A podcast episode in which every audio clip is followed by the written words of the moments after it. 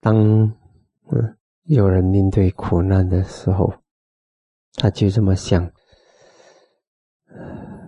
这个苦难呢，对我来说是磨练，对不对？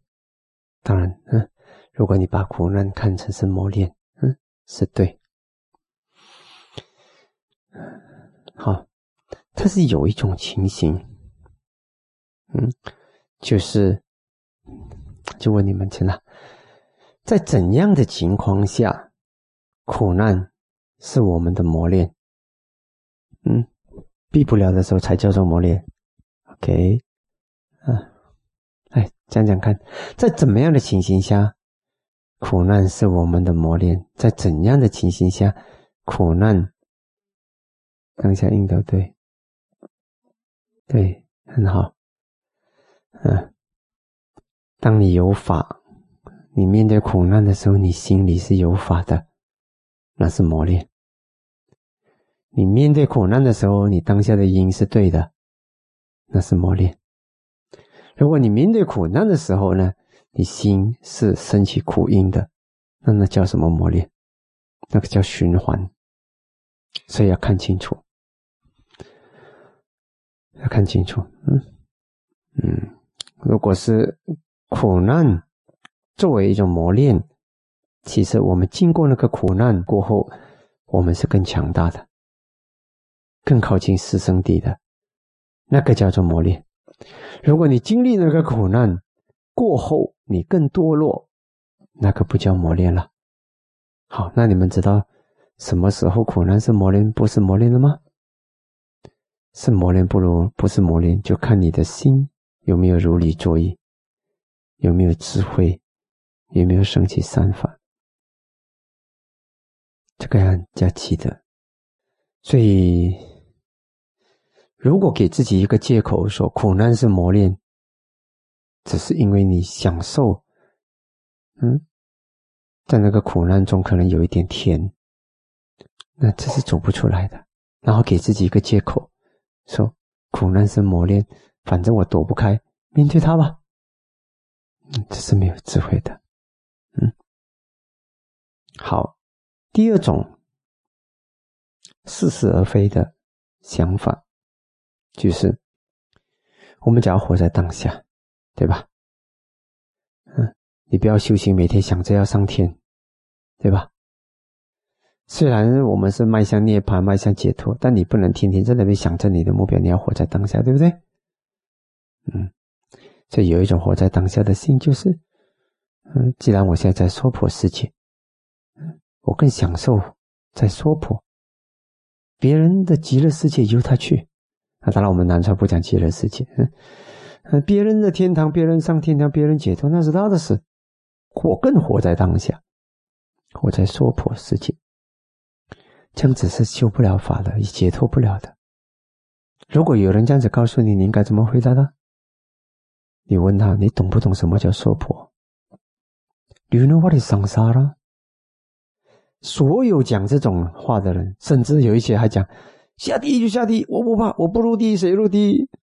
这些是不知地狱为何物的，真的。有本领，我在你在你的肚子里捅两刀。你不要还手，那我就我说你厉害。你不你不叫痛，那我说嗯，这个还有一点像，对不对？对不对？所以学佛的人要脚踏实地，不可以讲大话。这种叫做华而不实，不真实。只因为你要沉溺在苦里，沉溺在那个苦里面，有一点点的小甜。那个甜是有贪念的甜，然后就给自己一个借口说磨练没关系，反正躲不过磨练来吧，不是这样子的。我们的菩萨不是这样的，我们的修行人那些圣贤不是这样的。那你就你你不要你不要成佛是更好，你不要解脱是更伟大的，比佛还强哦，比佛比辟支佛比啊佛辟支佛阿罗汉他们全要解脱的，所以有些人要比佛还要强。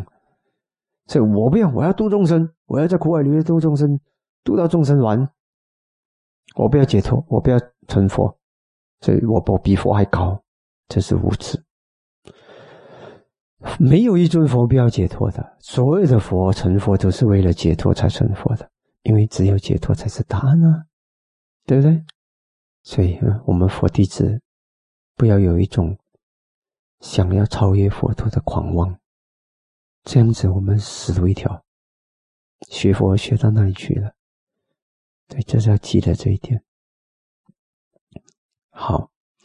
讲到哈，现在就另一个课题了。讲到我们面对嗯这个苦难呢，可以避的当然要避啊，避不开就面对了。嗯，但是至于它是不是磨练，倒是跟避没有关系的。嗯，影响它也是磨练的。嗯，像我们的菩萨有一次哈，在修那个舍波罗蜜的时候，他不逃避的。嗯，人家吐口水什么，他就好。既然考验就在这里发生，我不比，我就就在这里度过我的考验。所以那也是磨练，虽然他没有避逃避那个，他没有避，避不开的才才是磨练，避得开那就不是磨练。他也他也避得开，他也可以跑掉，但是他不跑掉，他接受那个磨练，这也是可以的，啊！但是关键在于有法跟没法，当下因是善还是不善？磨练一定是善的，你的心一定要升起善的，才可能是磨练啊！好，记得这一点。好，第二呢，回到来就是面对这个苦难啊或者考验的时候呢，有什么方法是最好的？来，讲讲一下。我 OK 很好，还有呢？什么？啊，自卑牺牲很好，很多的很多可以讲的，正念对吧？智慧啊。啊，或者是快点去做一些善的事情，你做什么都好，对吧？嗯，好，还有呢？啊啊，如实之见也好，好，我跟你讲一个故事哈，我觉得这个人蛮厉害的，嗯，知道吧？嗯嗯，但是呢，有些人师傅一举这些例子，人家说啊，师傅你又讲世间东西，又讲政治家，为什么我也是喜欢讲？因为我觉得。讲了给你们知道，不要天天说师傅你讲的很高，我怎么我哪里可能做到？常常弟子这样子弹回我的，我还做不到啊。但是世间的人没有学佛的人做得到，你说你做不到，你根本是找借口。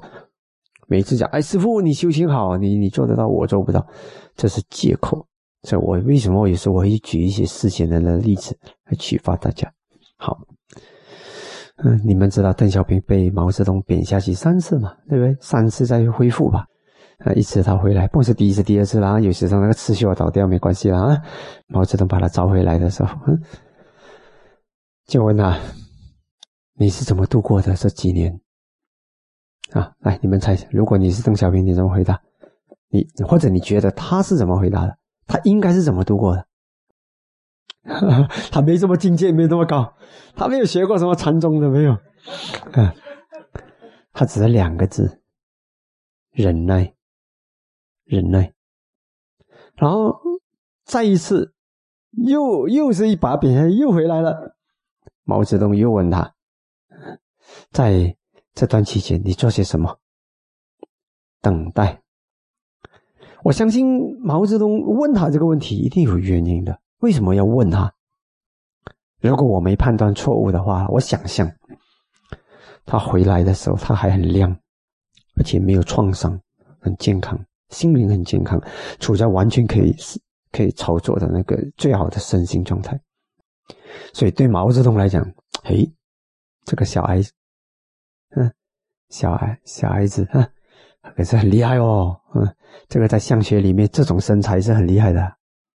啊，真的，五短身材，那么颈项啊、手背啊什么，的，真的像素有写的，这种是属于奇相的其中一种。邓小平是，他是奇相，嗯，一种奇相的一种。马云也是属于一种奇相，就是不着常规的，他是叫什么叫做奇相？奇相的人是做奇事的，这真的不是怪相哦，怪相是不好的，奇相是特殊的。你知道吗？嗯，很神奇的，这个跟他的业、跟他的思维模式有关系，而且他是越老越奇啊，就是那个奇是一直在增长的，他不是年轻人没那么奇的，越老越齐，越老越齐。也就是说，他在成长的过程中，他其实是开发出很多他的新的那种特殊的洞见、特殊的那种跟别人不一样的那种眼光、能力、才干。所以很自然的，他整个人就在往老年的时候，他的演变就很不一样了。而且还有那个一种内心的慈祥，嗯，很厉害。所以当他去到美国的时候，一一九七九年的时候，哇，因为要建交嘛，这么多美国国会的人，那那讨厌啊，这 this is Red China，他们不叫他 China，他们 Red China，但是带着很多敌意。他一个人那种新的力量，就把全部敌意化解掉。自然，他只是自然就化解掉了。那个自然不容易，这个自然是累积多少年的功夫啊！关键的一点就是吃这么多苦头，心里不留创伤。他不留创伤的秘诀是什么？来，听郭师傅讲了吧？我没有这样境界，没有我啊！对，记得是不是？他讲人家讲为什么你不恨毛泽东？恨不能解决问题，就是这一个 common sense，他就没有创伤了。你不能解决问题，恨不能解决问题，就不要去恨了，这么简单。所以就是这几个简简单单的忍耐、等待，这个如实不能解决问题，就不要，就给他了这么强大的力量，这么强大的力量。所以今天我要讲的就是。嗯，怎么面对苦难？你面对苦难，不要讲很高高的话，就这个忍耐、等待、如实，不能解决问题就不要去苦恼了，好好的过你的日子。所以当他回来的时候，他是不带着创伤，而且还有很多，而且在在被贬下去的时候，有一段时间他还是看易经的，还去思考、探索生命。他不是那种忙忙碌碌的工作者。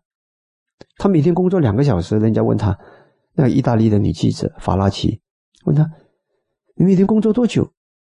两个小时，杀掉去！一个国家第一号人物，这绝对每天工作两个小时，其他东西人家做。这里，心轻轻松松自在，喜欢他的儿孙，很享受，过着那种平凡的、清淡的日子，但是每天两个小时。就把这个国整个国家带向一个一个正确的方向。那其他东西人家都会做，他不需要忙，他忙他的这个思维深入，所以回答也没有几句话，一句两句，一句两句，很少话的，不需要很多的，但是那几句话就会一 一言惊醒梦中人的那种。嗯，当李光耀讲他，哎，你这个。你你知道吗？你们你们中国还支持我们这个大马的共产党，来威胁到我新加坡，那你怎么要我支持？你叫我叫我跟你配合，跟你合作？他一进去一句话都不讲，怎么？哦，等下他就问你要我做什么？他这一句话很实在的，你要我做什么？能做什么？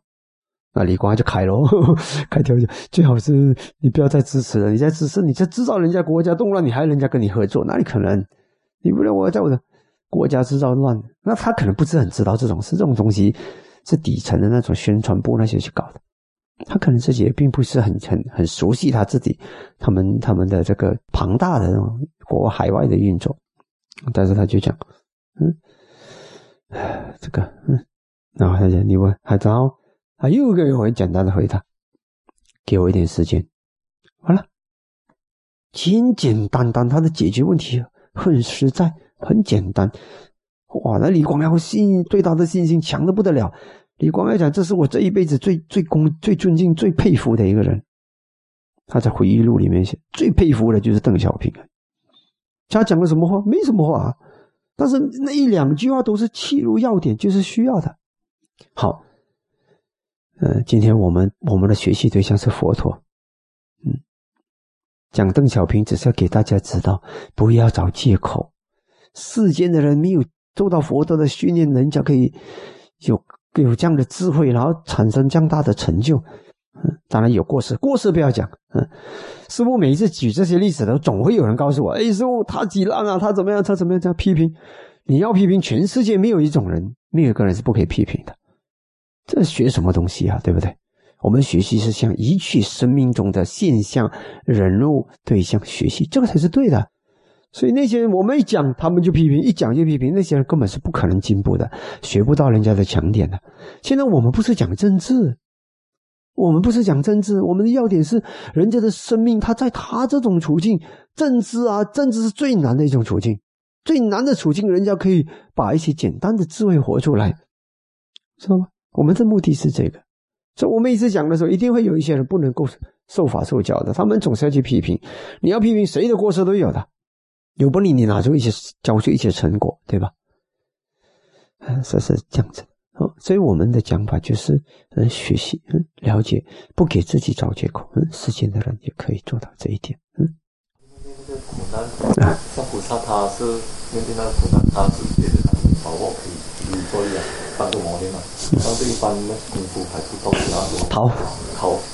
如果我们选择，嗯，可能我开始是先不能，但是我坚持下去，可能我后面我就会就到磨练好。啊，也是可以的，也是可以的。就像我们这样子，啊，我们那个呃痛痛来的时候，打坐者痛来的时候，那你不是说一痛你就逃了吧？你痛，你想，你还是想，可能我再训练一下，我再转一下我的心，可能我可以度过，可能我散播一下慈心线，或者是我转移一下，呃，现在啊，然后呢，可能他等一下过来，我就给过。所以你啊，你不是马上放弃，你是虽然一时之间你没办法做得好，但是你觉得我可能再忍忍，我再调一下，可以给自己一点尝试啊。但是至少不管怎样都不是放纵苦因，有一种叫做放纵苦因，明白吧？嗯，反正我逃不掉了，是不是？那我不是，哎呀，这是现在反正呢，我也克服不了这样难的关，现在满脑子想着要还俗，或者是想着什么，好吧？然后我就呃选择打败仗下去享受一下娱乐，呃，享受了过后啊，以后来世再来，这个就错了啊！如果是没有不能啊，不能，但是我我我想我一直找答案，继续的找，但怎样才能？啊，这个是可以的，嗯，没有我跟你讲，你打坐都有不善心，对吧？你们每个人打坐，每天是不是有些时候或者有一点不是烦恼心、烦躁心，什么心都有，轻微的、重的都有。那为什么你们还在打坐？一样的原理，就是因为你在打坐的时候，你还在学习啊，打败仗再来，打败仗再来啊，然后这个恢复的力，比如说恢复力越恢复越快，这本身就是一种进步，这本身就是一种进步。